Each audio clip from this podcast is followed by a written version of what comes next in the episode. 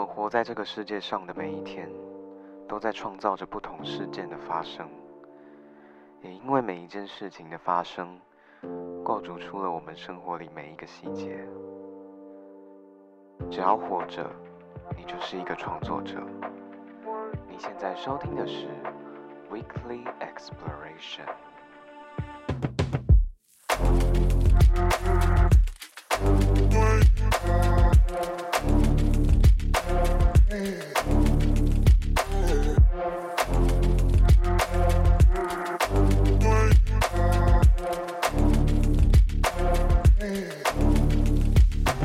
大家好，我是泰瑞，很高兴本周又在空中和大家见面了。那今天呢，我邀请到了一个我自己觉得还蛮喜欢的摄影师。那大家如果之前有听过之前的集数，就相信大家应该都知道，泰瑞已经有访过一些摄影师了。然后今天呢，我们又很荣幸邀到一位我觉得算是很特别、很特别的摄影师。那他呢，在 IG 上面叫 Shot by Cat。对，那我们今天就邀请到了 Cat，让我们很隆重的欢迎 Cat。Hello，Hello，我是 Cat。好，那很开心邀请到 Cat。那我第一次认识 Cat，其实是因为 Gino 的照片，因为那时候 Cat 帮 Gino 拍了一组相片，然后我记得那时候 Gino 的脸上是有血的。对，对我那时候就 那个血，我觉得我觉得我被惊叹到，所以我就觉得很特别，我就点进去看了你的照片，这样，然后我发现你的照片其实风格很多。那这个部分我们就待会再跟 Cat 细聊。那先请 Cat 来跟我们的听众自我介绍一下好了。嗨，我是 Cat，然后我目前是一个独立的人像摄影师。那我拍摄的人物多数是男性，应该目前看起来好像大概九点九九十九点九 percent 是男性这样子。那其实我其实大概是三年前开始，就是以男性为主角，就是来做拍摄的对象。然后就是会持续的在发布一些我想拍摄的主题，然后我每一个拍摄男性的主题都会找不同的男生来诠释我这次想要表达的。呃，一些故事这样子，嗯，因为其实 Cat 在人像摄影上面其实真的非常多人，其实可以看到 Cat 非常非常多的后宫，就有非常非常多的男人这样子。我先回到我们 Cat 的社群上面好，因为其实 Cat 除了摄影以外，也有蛮多在现实动态上面会跟大家分享自己的生活。那我觉得自己印象最深刻的一部分，就是 Cat 很早之前有收养了一只。米克斯，对对，叫卡祖，嗯，对。那还蛮好奇，是最初是在什么样子的契机下面收养卡祖的呢？呃，卡祖它是一个虎斑的米克斯，然后为什么会收养它？是因为我其实一直酝酿想要养狗的想法很久了。那以前我有养过狗的经验，只是它就是过世了，嗯、年老过世了，所以其实它过世也大概有。八年了，然后我觉得我这段期间我一直都有有这个想法，就是在养狗，可是因为都还没有走出来，所以就一直不知道那个时间点会落在哪。可是因为我妈妈还有我的朋友，他们都有各自养狗，然后他们都会一直跟我分享他们狗狗的一些日常生活，然后加上我的。呃，我朋友他住在上海，然后我去上海玩的时候，我都会跟他的狗玩。他其实他的狗狗是博美，然后我也是，就是从小看他长大。因为当时那只博美狗是他的朋友送他的，所以就是他本来在台湾养了之后，后来因为他去上海读大学，所以他就把狗也一起带过去。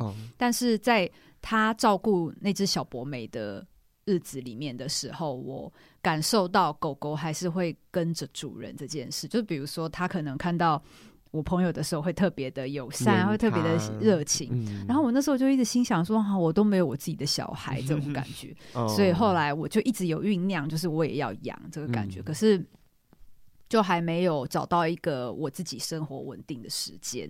然后大概就是三年前的时候，我觉得。诶、欸，我工作稳定了嘛，嗯、然后我就觉得啊，我要养狗喽。然后就后来，我就也没跟任何人讲状况下，然后我就自己去上班的时候，我去看那个脸书的狗狗认养的社团。哦嗯、然后就后来我就在那边滑滑滑，然后看到卡鼠，就觉得虎斑很可爱。嗯、然后他呃被开放认养的原因，是因为他妈妈也是流浪狗，然后被救援了。可是他被救援的时候，她怀孕了，哦、所以就是呃。妈妈跟大概五六只小狗就一起开放认养。嗯，所以但是那时候他们是被屏东的一个动物之家，家那种，对对对，救援的。嗯、然后后来。呃，卡祖的那一篇 po 文呢，他的那个流浪之家的主的负责人是说。他是最后一只还没认养的，oh、然后我一看到，我心想说：哈，为什么他没有人要？所以，所以后来我就决定，我就发了一个申请的信，然后有说明我的、嗯、呃生活状况啊，什么什么的。然后后来就成功的，就是他就说：哦，我觉得你的家庭环境蛮适合的，这样。嗯、所以后来就认养成功，然后卡索就自己一个人搭狗园的那个计程车从屏东 一路上来，这样。Oh my god！对对对。好酷哦！哎，刚刚说狗园的计程车，狗园的车，就是他们有配合的司机啊，好酷哦。对他们，因为都有很多狗狗会从屏东到别的地方，所以他们就是要我付车费。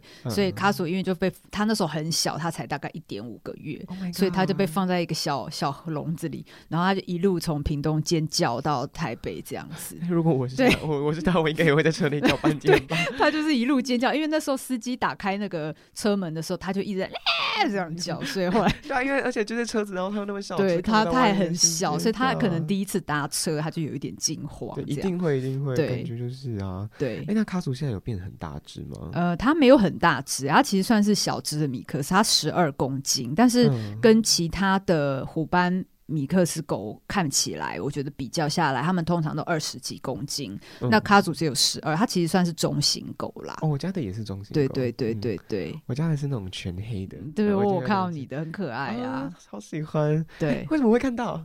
你你的头像啊，你的你的 Gmail 的头像，对我有发现。那呃，Cat，你会觉得说卡祖目前在你生活中的定位算是什么呢？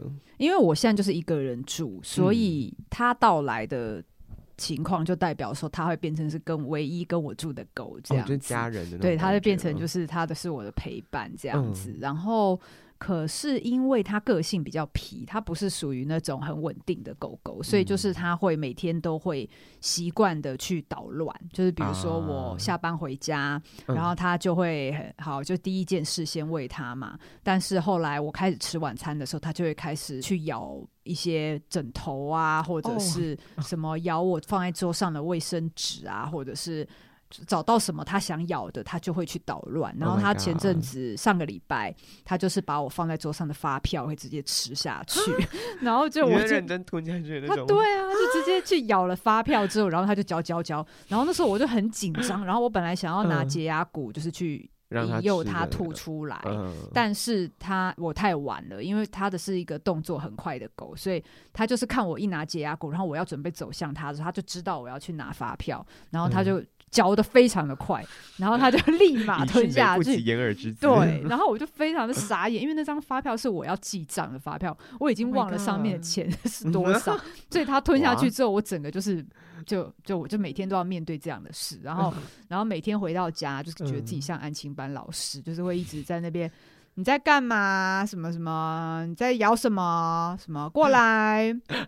就是每天都一直在有一种回家后就变成妈妈还是安亲班老师的感觉，像小孩一样。对，就是我家的狗狗也是。对，我觉得大家的狗狗都一样。嗯，对啊，就是觉觉得很累。可是，但是我觉得有他陪我，我感到本来会比较容易心情不好的感觉会有抒发。就比如说回家看到他，然后我就会觉得。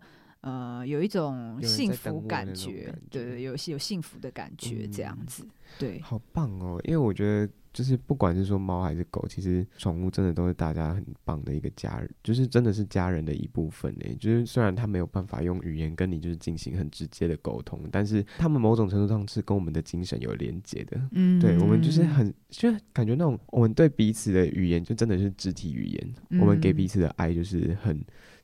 直接就是我给你什么，然后我，嗯、而且就是会有那种我懂你的那种感觉，而且他看着你的时候，我不知道 Kate 会不会有那种感觉。有有有，而且其实我很喜欢逗他，就是我有一次就看很多网络上的事主，他们会装晕倒或者是什么，结果结果有一天我就我装过了，而且我装过各种不同的，有倒在地上的，然后倒在沙发上的都有。嗯、那我发现我第一二次装的时候，他都认真了。就是我就是哎呦，然后我就倒到地上，嗯。然后结果他就超紧张哦。Oh 就是我倒在地上，然后但我没有办法屏住呼吸啦，所以我就是还是有呼吸，然后肺活量不太够。对，然后就后来他他就会第一时间他会先吓到，他就突然定格了，他定格，然后一直看着我，然后后来他就会。跑来吻我的脸，他就是跑来就是亲我的脸，就是想 check 一下我到底怎么了。嗯然后后来他亲我的脸之后，然后他就会开始，我觉得他表情有一点担心。哦然后后来他就会开始用他的手，他就手就这样抓抓抓，就开始抓我，哦就是想要看我为什么不动。嗯然后后来我有录影，那个我都有录下来，然后。后来我故意撑的久一点，因为其实我很想笑，我很想要就是在他那么紧张的时候，我超想笑。可是我妈她有看我那影片，她说你要装久一点，所以后来 我就装的更久。我妈有技术指导。对，然后呢，她就超紧张，她就嗯超担心。然后后来我有点于心不忍，然后我就我就骗你的啦，这样。对对对，然后他一二次有受骗，然后第二次、第三次他就有一点没感了，就是我就哎呦，然后我就跌倒，然后他就没反应了。哇，对但还好啦，我觉得至少他是对你有感情的。对对对，他会很紧张对。他会爱你。对，那嗯、呃其实除了 Kazu 以外，我们 Cat 的现实动态上面还很常出现另外一个人物，叫做桐生一马。对 对，那可以跟我们分享一下一马跟 Cat 最初认识的契机吗？一马他是一个游戏，一个日本游戏叫《人中之龙》的男主角。嗯，然后我是大概在五六年前的时候，我在公司上班的时候，有一个同事，他一直推坑我去买 PS Four，然后那时候我就看他在那边玩的时候，我就觉得我很羡慕。然后后来我想说，嗯，好吧，我就也买好了。就后来我就买了，然后买了之后，因为当时付的游戏就是《人中之龙》级，所以等于他是我第一个玩的 PS Four 的游戏。哦然后我玩了之后，我才就是大大概才玩了十分钟，我就超爱这个男人。第一个他很帅，然后第二个是他有我很喜欢的男性的特质，就是他很他很稳重，嗯。他很稳重，然后他是有一个大哥的气质在的，哦，因为他其实就是一个黑道大哥啦。嗯。但是我后来就是因为玩完了《人中之龙》几周，我就因为他这个游戏很长，它有很多代，所以后来我就是把一二三。四五六七全部都玩了，就是《人中之龙》的全部游戏 Oh 我都玩。然后我就发现它是一个充满帅哥的游戏，啊。然后就是，但是虽然那么多帅哥，但我最爱的还是一马啦，啊，这是真爱。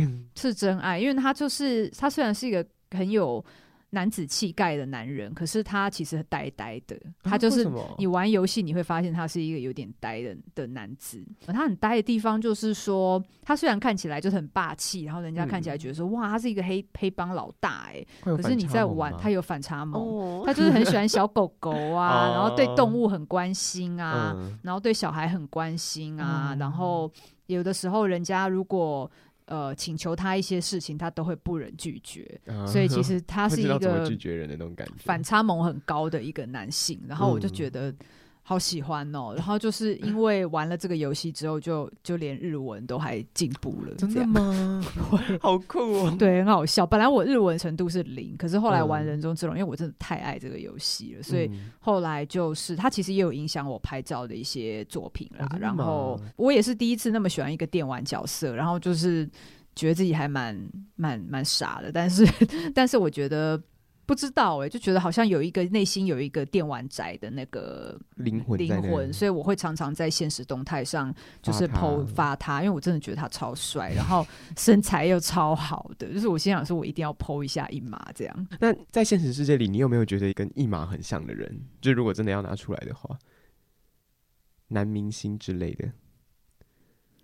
嗯，我觉得长相的话可能没有，但是如果说是性格的话，我觉得可能谢霆锋吧，因为我觉得谢霆锋他是感觉很有担当的人，然后他感觉有我喜欢的那个成熟男人的那一个熟男感，熟男感，他会做菜给你吃，对，他会 做菜，然后他整个人就是有一种他可以 handle 很多事的感觉，我很喜欢这种可以让我可以去依赖，然后就装白痴的一个对 象。我懂你感觉，对对对。哎、欸，我其实有想到高以翔哎、欸，哦，对对对，高以翔可能是在外貌上会比较像，对外貌上，对对对，有那个感觉。可是我觉得他的年龄可能还没有一马那么大啦。对，我也觉得，对对，对，高以翔比较年轻一点，对，而且他又比较温柔，对对对，他比较没有像一马那种硬汉的感觉，那种那种霸气感，对对，他感觉就是真的就是温柔，对对对，就是一马他其实是如果他看到恶人的话，他直接挥拳下去，然后我就很喜欢这种，路见不平，对他就是那种人，然后我很喜欢那种可以帮你去惩处恶人的那一种。男性、哦、对，而且就是他是一个会理性，就是去衡量说这件事情到底是好还是不好，然后帮你就是去把那些真的不好的事情除掉，而且就是会为这个社会有贡献的人。对对对对，对，我很喜欢这样的男生。那其实刚刚我们有讲到说，一马其实也有影响到 Cat 摄影的风格。对，那不如我们现在就先来聊聊摄影好了。嗯，因为其实 Cat 刚刚有提到说自己是目前是独立摄影师嘛。对。那想要问，先问一下 Cat 最初是怎么接触到摄影的呢？摄影是我大概很小的时候就开始爱玩了，就是十三岁的时候，然后就会去买那种即可拍嘛，哦、就那种拍了之后，哦，拍立得，嗯、反正就是那种你拍了之后，它里面只有二十四个底片，然后你就只能把那个相机整个拿去那个冲洗的那种、哦、底片相机。我跟你讲，我的也是，对，对，就是那种的。然后我小时候就很爱乱拍，可是我有发现，我从小爱拍的对象就只是人而已，嗯、就是我没有特别的去爱拍一些别的风景什么的。对我。喜欢拍人，所以那时候我很小的时候，我就是都会拍家人、同学什么的，然后我觉得很开心。就是在这个过程中，我觉得拍人或者是拍你身边的人这件事，会让我觉得很开心。嗯，所以我觉得应该是从接触摄影的最开头，我就喜欢拍人了。啊、然后后来。大概到小学毕业之后，我有拿到第一台就是数位相机，嗯、然后拿到数位相机之后，我就开始拍的更多。后来拍一拍拍拍，就是都是一直是随性的拍，然后有算是在学习说怎么样去。呃，后置这些照片啊，嗯、然后分发布到网络上分享，嗯、所以其实这件事情就是在蛮早的时候就开始。可是正规的摄影的学习，应该是在高中，大概嗯、呃、高二三的时候，我在加拿大温哥华的学校读高中，然后当时我就有报名摄影课，嗯、所以我上了两年的。呃，摄影课，然后那时候我们都还需要去暗房，就是自己学暗房，自己洗这样子，自己洗，哦、对，就是自己用底片机拍，然后自己洗，嗯、然后都是黑白的。那时候好像他们是觉得，就是你一开始学的时候，你就是学黑白，嗯、所以那时候就是先从黑白的暗房冲洗开始。那个时候我就决定大学要去读摄影了，嗯、所以后来毕业之后就决定去读艺术大学。嗯、然后艺术大学他那时候有一个。摄影的 major，然后所以我那时候选的就是摄影的 major，所以我读了四年的摄影。感觉应该就是从黑白先练构图吧？对，构图跟光影都有。对，构图跟光影，对，因为黑白没有颜色，就比较不用去顾虑那些。你先顾你把你画面弄好看，然后你再去讲求颜色那些等等等等。对对，好像是这样。对对。那其实刚刚 Kate 有提到说你在国外留学嘛？那想问一下，就是你在国外留学的求学阶段里，你觉得国外影像的生态跟国内影像的生态有没有很多的差异，或者是说你觉得最大的差异是什么？我觉得我回到台湾之后，发现最明显的一件事情是，我在加拿大没有看到外拍团这件事情吧？就是就是有一些男摄影师他们会一起邀约起来，然后去雇佣一个女 model 来录影这件事情。他、啊、到底是怎样子的一个模式啊？嗯、呃，其实就是呃，会是比如说。呃，一些呃男摄影师他们会在、嗯、呃摄影相关的社群，比如说脸书，然后他们会说、嗯、他们会定期的办一些活动，比如说这一次他们要拍的是哪个女模，然后他们就会一群男生就付可能一个五百块什么的到一千块的钱，嗯、然后他们就会去。凑这个钱，凑团成功之后，他们就会把一个就是可能穿的比较裸露的女生约出来，然后他们会一起在外面外拍这样子。嗯、其实我在台湾的街头是有看到，因为像有一次我去万华的一个老宅拍的时候，我就有发现，就是有一群男生。然后都带着摄影机，然后就呃带着相机，然后围着一个穿水手服的女生在拍照。然后我那时候觉得好奇怪，因为因为我觉得女生穿水手服在万华老宅前面很奇怪，而且就是那个 emoji 感觉不太一样，不一样。对，对，但是其实这种嗯、呃、男性摄影师他们约女模的这个状况，我是只有在台湾看到的，嗯、就是我其实没有在加拿大求学的阶段我没有看到，但是那可能也是因为我那时候是以一个学生的身份在从事摄影这件事，所以我们比较没有去把摄影当成是一个。我个人会觉得他们那样子拍那些女模，我觉得有一点点情欲的成分在里面。但是我在学摄影的阶段，我没有接触到，可能也只是因为我当时是学生吧，所以可能在从事的东西会比较没有那么带有情欲的味道，我觉得啦。嗯、那你觉得你现在的会有吗？现在的有，对，现在现在已经不是学生了，极度浓烈。对，现在已经长大了，现在是拍成熟大人的作品，对，大人风。其实讲到那么多的摄影风格，你觉得，嗯、呃，你觉得国外在拍的作品跟在台湾拍的作品，影像上面风格会有很多的不一样吗？其实我觉得很明显的一件事情是，我在台湾的时候，就是我还没有去加拿大的时候，我常常会去书店找就是摄影相关的书，书啊，嗯，但是我有发现很多都是在教你拍女生的。就是比如说教你怎么摆女生的 pose 啊，然后女生要怎么拍美啊，或者是什么的，无论是灯光教学还是棚内摄影教学，我觉得比较多是针对怎么样拍女生，哦、就是一个怎么打光，对，或者是女生的 pose 要性感 pose 怎么摆之类的。那就也就那样吧。然后那时候我看到那些书，我会觉得对我而言并没有帮助太大，因为我觉得我我我不是想要学这个，嗯，对。但是我在加拿大的时候，我觉得。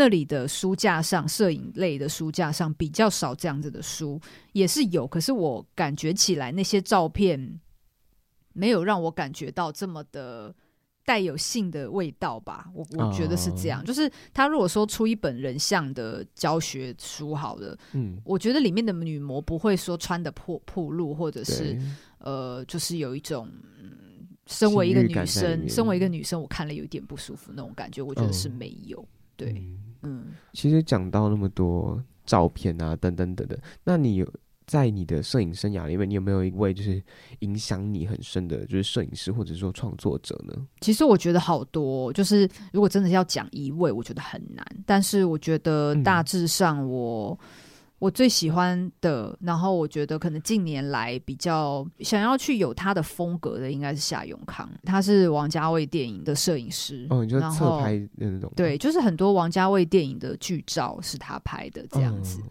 然后我很喜欢看他早期的一些作品，因为早期的作品就是他会在王家卫的片场，然后帮。就是演员他们拍一些照片啊，然后拍一些就是可能不会是官方的，对，就是他会去做做拍摄这样。Oh、然后我蛮喜欢他的他的风格的，对。你觉得他摄影的作品里面，你最喜欢他的风格里面的哪一点呢？我觉得我喜欢在在人像作品里面能够看到这个人他的一点。神秘的感觉，然后我也喜欢，就是他的作品里面可以让我感觉到一个以前年代的感觉，因为我其实并不觉得我好像很喜欢现在这个就是时代二零二二年的感觉，我喜欢九零或者是八零年代。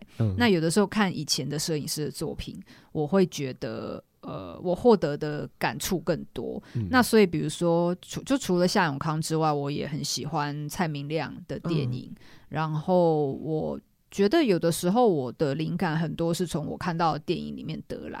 所以，我觉得我从我看的电影或者是摄影师的作品来看的话，我好像比较喜欢去呃重新找寻一些以前的年代的味道。那所以，在夏永康作品里面，我觉得是有的。然后他拍的那些明星也是我很喜欢的呀，就是一些港星嘛。然后我觉得他们的那个那个气质是很独特的，这是我很希望自在自己的作品里能有。所以我对模特的挑选其实是蛮严格的。嗯嗯。哎、欸，我不知道 Kate 会觉得港星拍出来的感觉是怎样，但是就我自己印象，因为我其实不是一个常看港片的人，但是我平常会可能转过那个什么卫视电影台啊，或者什么什么等等等的电影台之后，我都还是会看到那些电影的重播，像是那种周星驰的电影等等等等，然后他就在那边重播。然后其实我印象中港星给我的感觉其实就是清秀、欸，哎，清秀，嗯，我觉得有一些是。女生的话，我觉得是清秀；然后男生的话，我觉得有一种很纯，然后没有被加工的感觉，就是那种很纯粹的那种感觉。对对对对对，因为像是张国荣他的那个感觉，对，就是很。他就是眉清目秀的一个男生，对，但他可能也不是说像现在那种男生，就是很啪里啪里，或者是说等吴亦凡那种，对对，像吴亦凡那种我就不行，我也不行，对，就是他好像妆很浓，然后就是感觉都是被妆或者是感觉很像是打造出来的，对对对。但是我觉得像是张国荣给我的感觉，其实就是。他很像可能会出现在你生活里，然后你会哇的那种男生，嗯，对，对我来说是这样子。嗯、因为其实 Kate 很常在现实动态上面分享自己的生活点滴。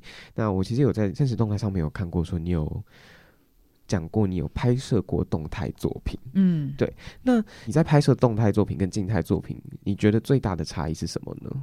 我觉得最明显的就是说，动态摄影的话，它会需要更多人力这件事情。就是你比如说，你一个摄影团队的话，你就有好多人哦，就灯光师啊、助手啊、嗯、导演啊，演然后呃，还有谁制片助理啊等等美术啊。嗯、那我自己是觉得我，我我当时本来回台湾的。第一个愿望就是想当电影导演，就是我很想要拍电影，嗯，然后就是想要写剧本这些的。嗯，可是后来我第一份工作就是做导演，然后后来我发现做导演一点都不好玩哎、欸，就是就是你。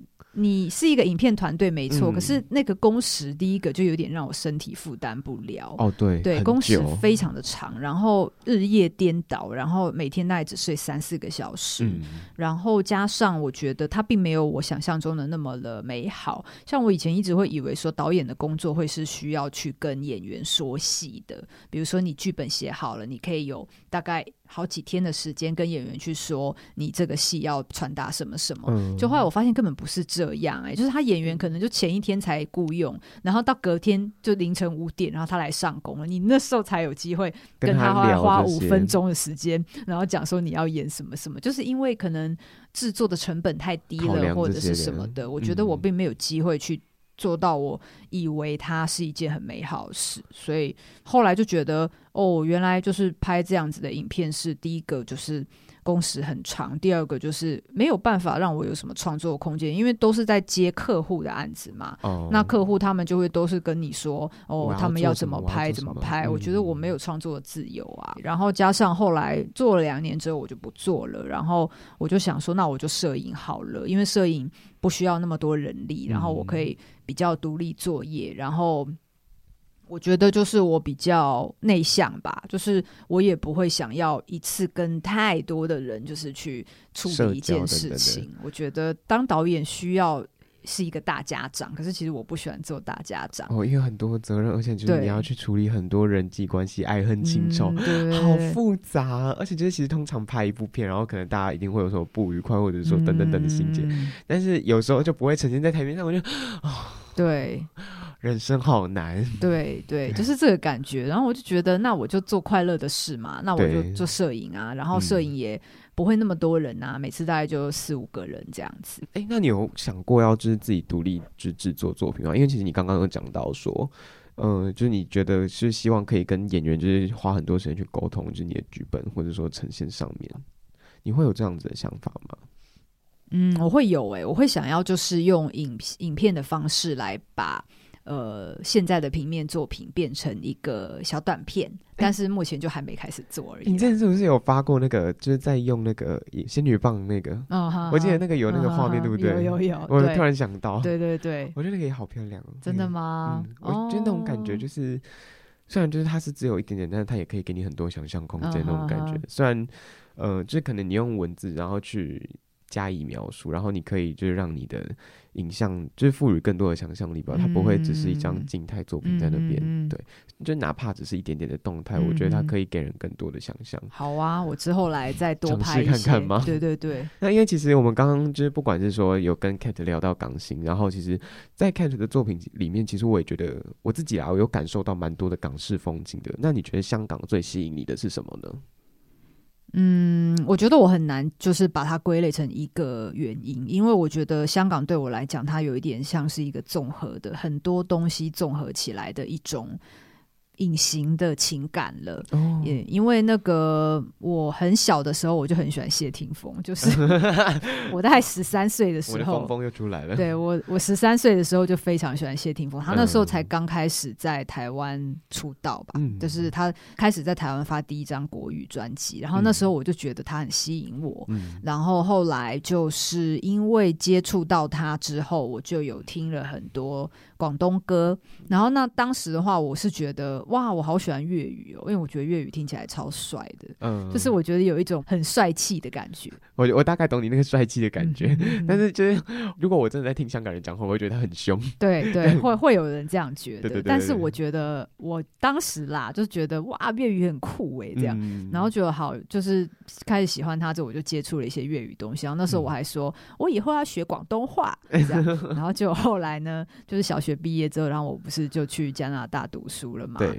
然后，因为我去的地方是温哥华嘛，嗯、然后温哥华它当时其实是一个充满了香港人的地方，哦、就是它算是一个，哦、它算是华人区，可是我觉得华人指的真的八九成都是香港人，所以就是你你到那边的时候，你会发现就是你你只要。出门，然后你就会发现有中文的招牌，或者是香港的报章杂志、嗯、香港的电视台，然后还有香港的餐厅。嗯、然后你如果去那边的 mall 的话，它里面的饮食基本上都是港式的，就是比如说你要买奶茶，它就是是港式奶茶。然后基本上那些。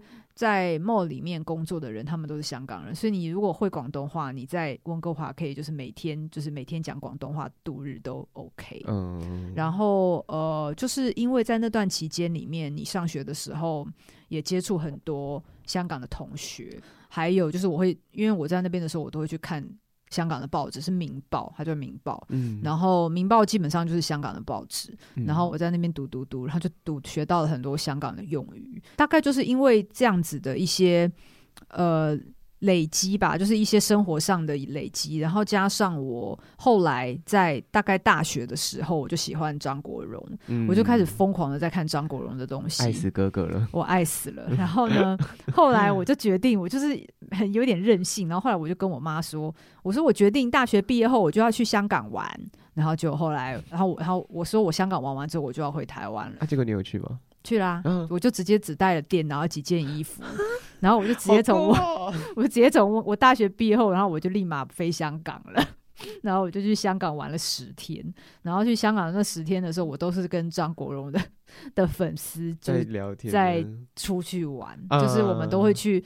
看张国荣就是以前的拍片的点，还有他的家，然后还有就是呃去他去过的餐厅等等等等，然后踩点这样子，对，去踩点，然后去买他的一些东西，对对对，好好玩哦！如果我有一天去国外，我也想要这样子玩。对，然后所以香港对我来讲，它变成一种我的有一种情怀，有一种情怀在。然后因为、嗯、哦，我刚忘了讲，就是在温哥华的图书馆里，它是有亚洲的电影可以租借的。哦，所以那时候我去看它的库存的时候，就是很多港片。所以其实很多港片我都是在温哥华看的，我觉得很好笑。对，就是这样子。嗯、对，那你有印象你第一部看的港片是什么吗？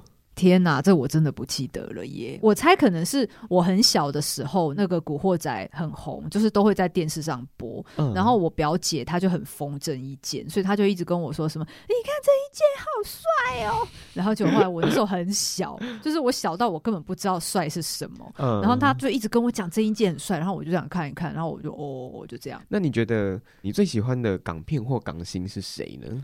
最喜欢港星一定是张国荣，就是就是没有别的人，毫无悬念，对，毫无悬念。那你想要跟他拍什么样风格的？我觉得我最想跟张国荣就是一日游。哎，我我倒是没有想到拍照，但是我最想跟他一日游原因，我觉得可能就是聊天吧，然后聊一些。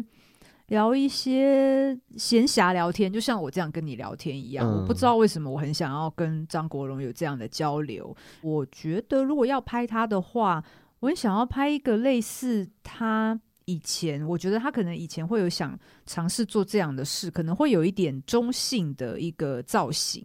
我蛮想要拍这样的，因为他以前在九七年的时候，他有穿一个红色的高跟鞋，嗯、就是在舞台上表演。嗯、那其实这件事也有就是影响我的其中一个作品，我有让 model 穿了一个红色的高跟鞋。嗯、那时候其实就是因为我，我其实我一直都觉得我心里有张国荣，所以我就是会。在构思作品的时候，我会想到他。嗯、那当时因为那组作品是一个我想拍一个男生跟女生结合起来的一个画面，哦、所以当时我是让一个男模他去穿一个比较女性的衣服，然后他有画一点烟熏的妆。那那个男模他是长头发的，然后我觉得我很喜欢那组作品。然后如果说要拍张国荣的话，我会想拍一个类似这样的。然后。嗯也许会有一点点有个性的感觉，因为他其实以前我觉得大家比较知道的形象，可能是一个比较王子样的感觉吧，哦、就是比较一个华丽的王子。但是我觉得我会比较想要去挖掘，说他有没有可能有那种比较叛逆，然后又比较有一点、嗯、有一点野野的感觉。嗯、对，我觉得我会很很想拍这样子的。我觉得他应该会喜欢啦，因为其实他有拍过一组照片。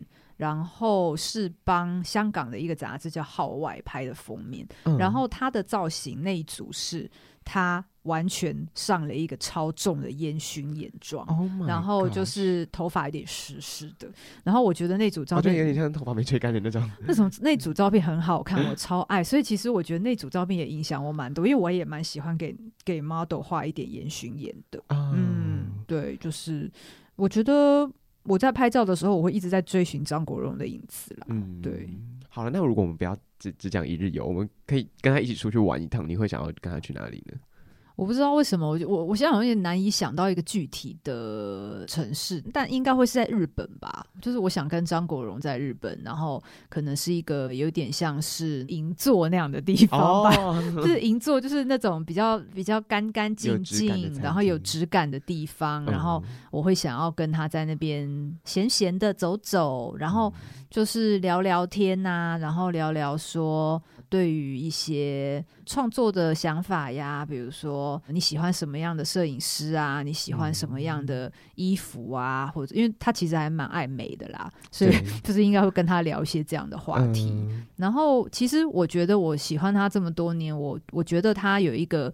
可能不是每个人都会发现的事情，就是我他其实蛮有个性的，就是他有的时候，我记得我以前有读到一个文章，就是说他有的时候他如果在外面被狗仔偷拍，然后他就会跟他男朋友就是直接在。就是在吃饭的当下，就在那边骂那些狗仔什么，在那边骂骂骂，然后然后这些狗仔就记录说，她男朋友就是都默默的在听，然后然后说赵国荣就自己在那边骂骂骂的，然后其实我觉得很可爱啦，因为就是我觉得他很真诚这件事情我很喜欢。我还记得有一次他以前在台湾有去上张小燕主持的节目，然后那时候他就在跟张小燕讲说，他拍《春光乍泄》的时候，他有一阵子就是有点水土不服，所以他在阿根廷嘛，所以他就有点吃了水土不服。他他就说，他就直接在节目上说啊，我那时候啊，就是有一点拉稀呀、啊，这样。然后说，我不知道为什么会听到张国荣讲他自己拉稀，我就觉得超想笑，你知道吗？而且是拉稀从张国荣嘴巴里讲出来。对对对对对对，张国荣直接讲他拉稀，然后我就觉得很好笑，对，觉得很可爱。我有注意到一些奇怪的地方，但是我觉得他基本上给我感觉就是很有个性一个男生，嗯、但是。我有一种感觉，是因为他的年代可能跟我们不一样，所以我觉得他对于就是关于性这件事情，他有的时候表达是非常隐晦的，哦、这样子对，嗯。但我觉得他也用他自己的方式把这件事情表达到最大了。对对对，的确是。如果是因为毕竟我觉得就是放在我们这个年代而言，就对我们来说，我们现在就是大鸣大放，什么都讲出来。对。对，可是，在他那个年代里，我觉得他用他的方式，然后把这件事情，嗯、因为其实，在那个年代里，他其实也有被。媒体谈论过这些事情，他的这些东西是被大家拿出来讨论的。那我觉得他用他自己的方式呈现出来，然后让这个世界去讨论的时候，我觉得他也是很勇敢的一个人。嗯，对，因为就是对于当时，或者说可能对于现在也还是，我觉得不一定是每个人都有这个勇气，然后去把这些事情然后拿出来，然后跟大家讨论，我就觉得很难得。那其实我们刚刚有讲到说，如果 Kate 要跟哥哥要一起一日游的话，你会想要跟他聊创作。那虽然我不是哥哥，但我们还是先来聊一下创作好了。嗯、好，对，想问一下 Kate，对你而言，你觉得艺术是怎么在现实当中生存的呢？就是我觉得这个问题其实也蛮困扰我的耶，因为我我就是一直也很想要，就是试着很想要知道这个答案。我我也很 想知道这个答案的，因为因为我自己就是自觉我一直都没有很商业啦，说真的。然后这几年就是也很困扰，因为我一直都想以摄影为主业，但是如果以摄影为主业的话，就会变成他必须要商业。但是其实我我不是一个很有商业头脑的人呢，就是有的时候我不会去计算说我应该要怎么样才能获利这件事情。我觉得我不是很擅长这件事，所以就是在这个过程中，我一直都是亏本的。就是说我指的亏本，就是说我并没有经由摄影这件事来来赚到钱。嗯，就是我觉得它一直以来都是一个。我的兴趣，然后我拍的作品也就是自己付钱，然后再就是筹备所有的东西，这样子就是里面的，比如说场景啊，然后道具啊、服装啊、呃器材啊，都是自己在做，但是我没有因此而得到钱的回报，所以我会觉得要怎么样让它变商业，我也不知道，就是因为我自己也没有办法让它变商业。那你会想要让自己尝试变得商业，还是就是你想要就是以你自己现在这样子为主就好了？嗯，我想要抓一个平衡点呢，就是比如说，我还是希望它能够艺术为重，因为我觉得我。如果是要选艺术跟商业，我我还是想选艺术，嗯，所以我觉得就是说要怎么样让它更商业一点呢？我觉得是一个 support 我自己创作的方法，因为我也会希望说我能借由摄影能得到一些钱，让我来去拍拍其他的作品。嗯，对，因为其实我每次拍摄的时候，我都觉得。嗯，自己一直在付出付出，可是我并没有得到那个足够的金钱来让我去，比如说拍一个规格更高的作品。所以其实我会希望说，如果说哦，摄影真的可以变成商业了，然后我真的有一个比较稳定的收入了，那我就可以再把我的拍摄的规格再继续提高。嗯，就是我会，我一直都还是会以创作为就是嗯主要的想追求的事情。那商业的话，我会希望我现在只要在。再比现在再更商业一点就好了，对 对对，就能 support 我就好了啦。就是不无小补，至少不要让自己不要亏本就好了。对，那我还蛮想要问你一件事情是，是在现在很多事情，不管是说作品，然后他都可能就会讲艺术跟商业这等等等的，那、嗯、你会比较同意艺术的本质是商业，还是商业的本质就是一种艺术呢？商业的本质是艺术，因为我觉得，比如说，好，我今天拍了一个照片，我没有要干嘛，然后我就只是想要表达一件事，所以我就觉得它就是纯艺术，因为它没有商业的性质在里面。哦。但是为什么商业它是艺术？我觉得是因为，比如说像《铁达尼号》这部电影，好了，就是我很爱的一部电影，嗯，然后我会觉得它就是一个艺术跟商业结合的很好的一个例子，因为它。他的确是为了卖钱而做的，对。可是我觉得在看这部电影的过程里面，还有他造成的一些世界上的所有看过的人对对他喜爱的这个程度来讲，嗯，我觉得他是既赚到了钱，但是他又以他的艺术成就来感动了很多人。哦，所以我会觉得他就是一个以商业为目的，可是他也是艺术的一个代表。我觉得不管是就是像 Kate 的这个。时代，或者说像我这个年纪人，我觉得我看完那部电影，我自己心里也是很深、很深、很深的感受。嗯，我觉得你可以把商业做成是一种艺术，我觉得可能是一件很高超的事吧。就像你刚刚讲的，你要怎么把《铁达尼号》这这一部商业的好莱坞电影，然后做成是一部艺术片的样子，我觉得很难。嗯，对对，我觉得对啊对，尤其是那时候我有去特别研读了一下，就是他这个电影的一些制作幕后发生的事情。那其实。他的幕后非常的累，就是他们要做太多的准备，然后导演他还必须一直去面对，就是电影公司他们的一些要求，比如说你要赚多少啊，嗯，或者是怎样怎样。可是我觉得，我为什么一直感到自己难以商业，是因为我超讨厌面对这些事情，所以我会打从心底的敬佩导演，因为我会觉得他为什么能够为了在追求艺术的时候，他还能 handle 这些商业的需求？嗯、所以我会觉得哇，我好佩服他哦。因为如果是我的话，我就会觉得啊，我就算了，你们不投资我，那我自己付啦，我亏 我亏本啦，怎样？就是 我会宁愿不要有人管我，然后我就自己去做我自己的创作。我对商业其实有一点逃避，但是也是希望就是能够慢慢的可以让自己去综合一下。嗯，嗯我觉得面对现实这些东西真的是一件很需要学习的事情。你会觉得自己是逃避现实的人吗？我觉得好像已经现在比较不会了，以前会。就是我觉得好像从我出生开始，我就是个非常压抑的人。就是比如说小时候在班上想大便，然后不敢跟老师说我要去大便，然后就后来就因为一直。一直忍忍到脸色苍白，oh、然后老师突然问你说你怎么了，然后我才说我可以去大便吗？对对对对。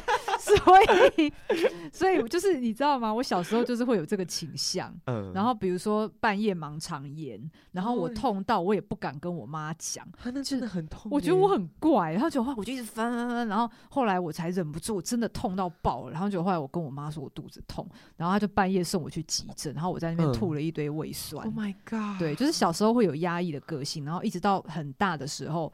大概到十六七岁的时候，我还是习惯，就是有一些事情我会去不想面对，然后也不想讲。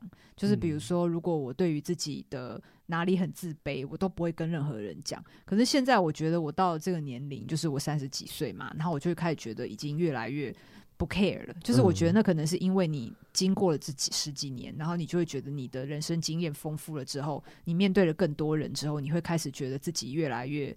有有自己的一个方式，我觉得自己的灵魂强大了。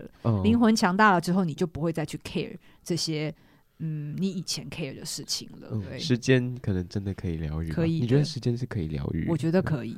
对对，因为以前我大概在你这个年龄的时候，我觉得我也还是有一点压抑的倾向。哎，就是有些事情我还是不愿讲，然后有些事情还是不愿意公开。像比如说，我以前都不给我。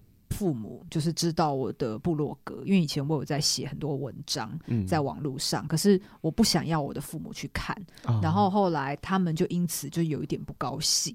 但是后来我现在我就什么 IG 什么的全部都给我妈看，所以她都有看到我 po 那些什么裸男啊、什么阴马啊什么的，呃，我妈全部都看，然后我也不 care，所以。哦我觉得那个是会消失的，你那个心理的沉沉重是会慢慢消失的。因为我们刚刚其实有聊到说，就是艺术之间的事情嘛。那你觉得，身为一个创作者，你觉得你自己最无可取代的是什么呢？嗯，我觉得我最无可取代就是我超老派的，因为我的灵魂非常的老。我觉得我灵魂可能有是个五十岁的人吧。有吗？嗯、有，就是就是，我觉得我自己喜欢的那些文化啦，或者是我接触的那些我敬仰的人们，他们其实很多真的就是大概已经五十几岁的人了，哦，或者是更老的也有。所以我觉得我并没有这么的，就是活在现代，耶，就是嗯，喜欢的音乐啊，或者是喜欢的电影啊，等等等等，就是我觉得我脑子里的文化是。一个处在一个比较以前的时代，所以我会觉得我自己的心灵比较老，因为就是接触的东西是这样。但是因为我喜欢以前的年代，所以我可能。会带有一点点，就是跟现在的年轻人可能会有一点不一样的感觉。嗯嗯，我觉得这也有影响我的作品啦。就是我其实一直在作品里面，就是想要去找回以前的年代的感觉，就是八零年代或者是九零年代。然后我并没有想要追求什么很新颖的做法，比如说现在大家都很喜欢拍 real，可是其实我也没有很喜欢。可是我超讨厌拍 real 的。我就我我其实也是。对，就我觉得 real 就是一个很暂时性的东西，就是对我这个老人。人来讲就很稍纵即逝，而且我觉得它的资讯量就很浅，对对对对对，它是很表面的东西。然后我其实是更喜欢以前那个比较缓慢的年代，然后东西是比较珍贵的，比如说照片好了。嗯、那我觉得照片它本来就是一个，嗯，我觉得它能够比较能让你沉淀起来去观看，然后去喜欢去感受。可是像 Real 或者是短影片，我会觉得我。我不太想要吸收这样的东西，那我觉得这可能就是我很老派的点吧。所以目前也还在挣扎说，那我自己如果持续的拍摄影，我应该要去呃进入到 Real 或者是现在其他的模式吗？还是说我就是、持续的进行平面摄影？因为感觉到平面摄影现在有一点点难生存，因为大家都在拍 Real，可是我又超讨厌拍。而且会演算法就是会那个、啊。对呀、啊，几个月前，然后我有拍一个 model，然后我又把它做成 Real，就是我把了那组摄影作品做成了 Real，然后我就上传到我的 IG 了。然后后来那天因为有发生一个小插曲，就是有一个在地的阿姨，她就跑来看我们拍照，然后那个阿姨就一直在那边说：“你们在干嘛？”然后就后来我就侧拍了一个阿姨在跟我们 model，我好像有。对，然后呢，你知道吗？我 PO 了作品的 real 跟阿姨讲话的 real，阿姨讲话的 real 好像破五千的观看，然后我作品好像才 一千多还是不到。Oh my god！我觉得为什么阿姨讲话的那个 real 已经超过我作品本身的观看率，我就会觉得很心寒，就有点本末倒置的感觉。对，所以我现在有点不知道该怎么办，所以嗯。就是 I G 最近有一点停滞，但是我我其实有累积了非常多的作品还没发，就是这样。哦、嗯，期待期待之后有我有新作，好，对，敬请期待。哎、欸，我刚突然想到一件，就是 Cat 之前拍到的一个作品，是跟那个泰拉合作的。嗯，对，嗯、那个玫瑰少年的那个。我觉得跟泰拉那个作品，它让我很开心的一个点，就是它完全没有商业耶，因为其实我觉得。我跟泰拉做那个作品，完全就是一个纯创作。我们完全就只是想拍一个作品而已。嗯。所以其实我觉得那是让我在拍照的过程中最快乐的一件事，因为我不喜欢被商业束缚。比如说今天如果是，嗯，呃，比如说今天如果是说为了要满足客户的需求，然后客户如果很无理的时候，你就会觉得哦，好好累。可是那天完全就是一个，呃，我们都。全新的想要去把这三个 model 的他们每一个人要讲的故事讲清楚，然后我们都专注在说这张照片它到底是要呈现一个什么样的情绪呢？然后呢，最后泰拉看到我的照片之后，然后他配上文字，然后他拍成影片。我觉得他就是一个单纯想要诉说一个心声的作品，所以那整个过程，我觉得就是让一个创作者最。满足的事情，对，而且我觉得他的就是利益就是很纯粹，嗯，嗯对对，而且我觉得很难能可贵的一件事情，是因为其实泰拉算是有在做，就是像是 YouTuber 上演影片那种人，对，但是他还是愿意去做这些，我就觉得说他他愿意不为了现实然后去做这些，我就觉得好棒哦的那种感觉，嗯嗯，对，我就因为我觉得他是蛮有很多想法想要传达的，所以。嗯当然，如果是有这个创作的机会，我们就是全力以赴的去做呀。对啊，对啊。然后这个过程，我真的觉得，真的所有创作者一定都会喜欢的啦，因为就是一个单纯的一个你想要讲这件事情，你想要拍这个照片，然后你想要把这个照片拍的很美那样子，就是那个过程，我也真的是超爱的。我不为了什么，我就是为了这个作品。对对对对对对。从刚来到现在聊了那么多，其实有从 Cat 最一开始的摄影生涯，然后聊到就是我们。现在目前的作品，现在等等的，就是最近的一些作品。嗯、那其实我们聊到现在，关于你的过去、现在还有未来，你觉得你目前对于过去自己所拍摄的作品，都是非常满意的吗？我觉得不可能到非常满意，因为没有一个拍照的人他他会都很满意吧？我不知道啦，但是 但我是没有到就是全部。百分百满意，可是我觉得在有一些我想传达的事情上面，我有做到了，哦、所以我觉得这件事情我是还蛮开心。像其实我就是一直都很想拍呃小混混跟黑帮老大的那种情欲啊，嗯、然后我也很想拍就是呃呃。性别模糊啊，然后我也拍啦，嗯、然后我也很想拍警察跟小混混啊。我脑袋里都有就是 Cat 的作品的那个。对，就是我，我想，我觉得我好像已经把我几个想要拍的那种情欲主题，就是已经有拍到，但但我还是会继续的在拍下去了。Gino 那个算黑帮老大对不对？Gino 他其实不是黑帮老大，他算是一个黑帮成员，然后算是一个被追杀中的小混混吧。啊、我觉得我对小混混有一点情怀。就大家如果看我作品，会发现很多小混混，就是会有那种花衬衫。对对对，会有小混混。对，我们的老大还没出现，期待老大有啦，老大有啦，有吗？我看一下，就恩大啊，对啊，恩大啊，哦对，Oh 对 对对对对对，而且而且我要预告一下，我最近还有拍一集恩大，但是我还没有发布，那我就简单讲一下我那个企划好了，就是呃我。我想要拍一个主题叫做“狗派男子”的摄影企划。那这个“狗派男子”的企划，其实就是说，呃，因为我有在板桥动物之家，就是去做摄影义工，嗯、但是我做了这几次之呃之后，我发现，我觉得我。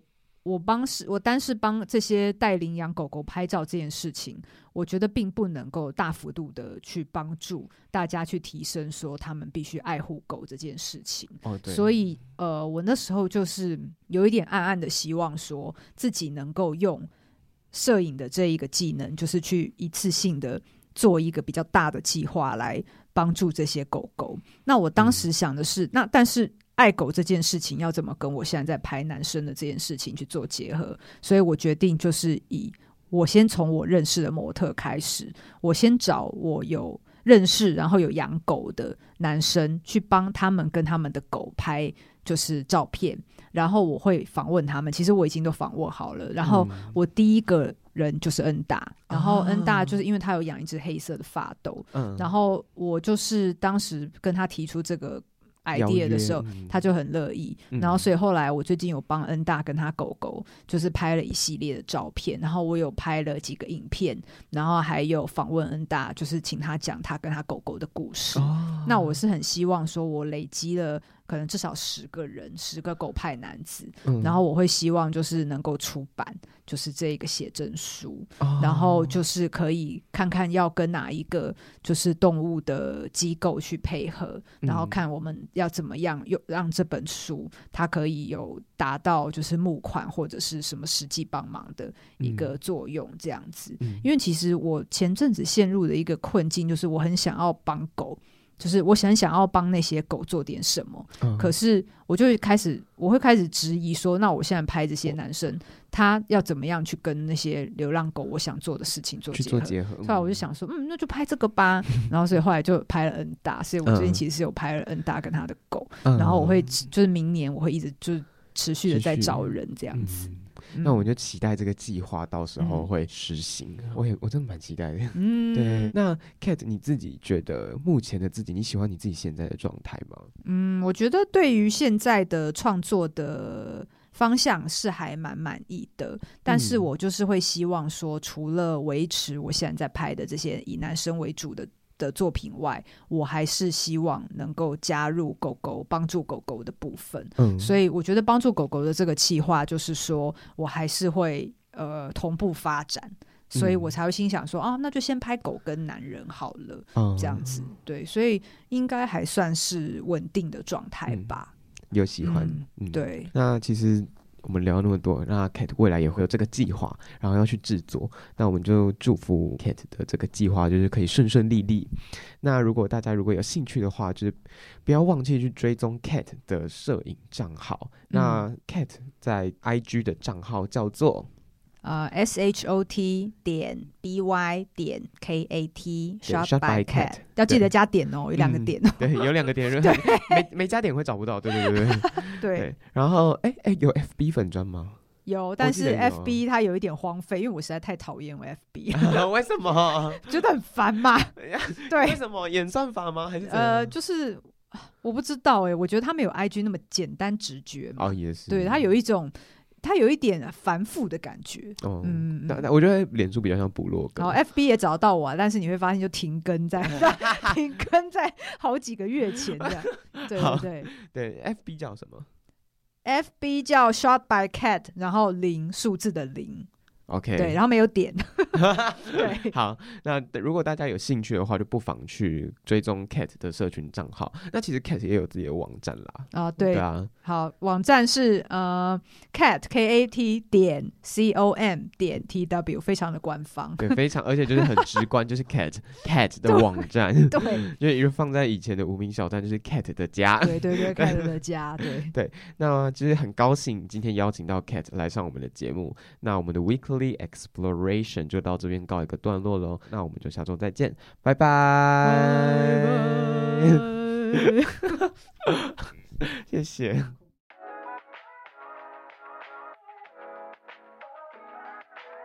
然后我玩了之后，我才就是大大概才玩了十分钟，我就超爱这个男人，因为我觉得他很帅，那他很帅。然后第一个他很帅，然后第二个是他有我很喜欢的男性的特质。这一件是你的菜吗？这一件是我的菜。对，我后来长大之后就发现，哇，我也看了，然后，然后我也就是，哇，这一件，原来这就是帅。对，小时候真的不知道哎、欸，对，长大就知道了，长大真的很明白这一件超帅的。但是如果说还有别的话，我还有很多名单，这样。比如说，呃，比如说，呃，看着自己列了一个清单，我我有列清单，但是其实这个清单还没有完呢、欸。Oh my god！对，我还有郑伊健、谢霆锋、梁朝伟、周润发、吴镇宇啊，然后还有一个冯德伦。哦，冯德伦，对对对，我知道，对对对，他也好看哎。对呀，对呀。我讲一句很肤浅的话，就有一次不小心看到他腹肌照，我觉得干好帅。哎、欸，那你有看我有 po 他的屁屁吗？有。对啊，对啊，对啊，我有我有 po 过刘德华的屁屁，就是他跟王杰有演过一个对对对对对电影，然后他就有露了一下他的屁屁，爱死了。对我我只会 po 很无聊的东西啦，说但是是我很喜欢看的东西。对，你知道这种就是下班后的闲暇，然后你就想要看一些就是你觉得好笑，然后觉得舒压的东西，东西对，是必须的。对。好感伤哦！我现在想，我现在讲到铁达尼号，我现在想到那个 电影。那那你想一下，那个里奥纳多的那个盛世美颜就应该会好一点。李奥纳多真的好帅哦，那个年轻的时候。对呀，对呀，真的哎，我也真的觉得，怎么可以这样？他真的是，就好不真实的那个容貌哦。对，我也这么认为。就是我重看了好几次，然后我每一次看，我都是为了看他而已。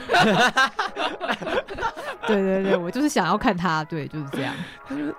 就很帅啊，就很帅，然后又有一股痞痞的感觉，然后你就会觉得啊、哦，好喜欢。但他又是那个很孩子脸，对。对，然后就哎，对，又有一种青春但是叛逆的美少年的感觉，啊最爱的，夹杂着单纯与复杂，然后就是 Oh my God 的那种感觉。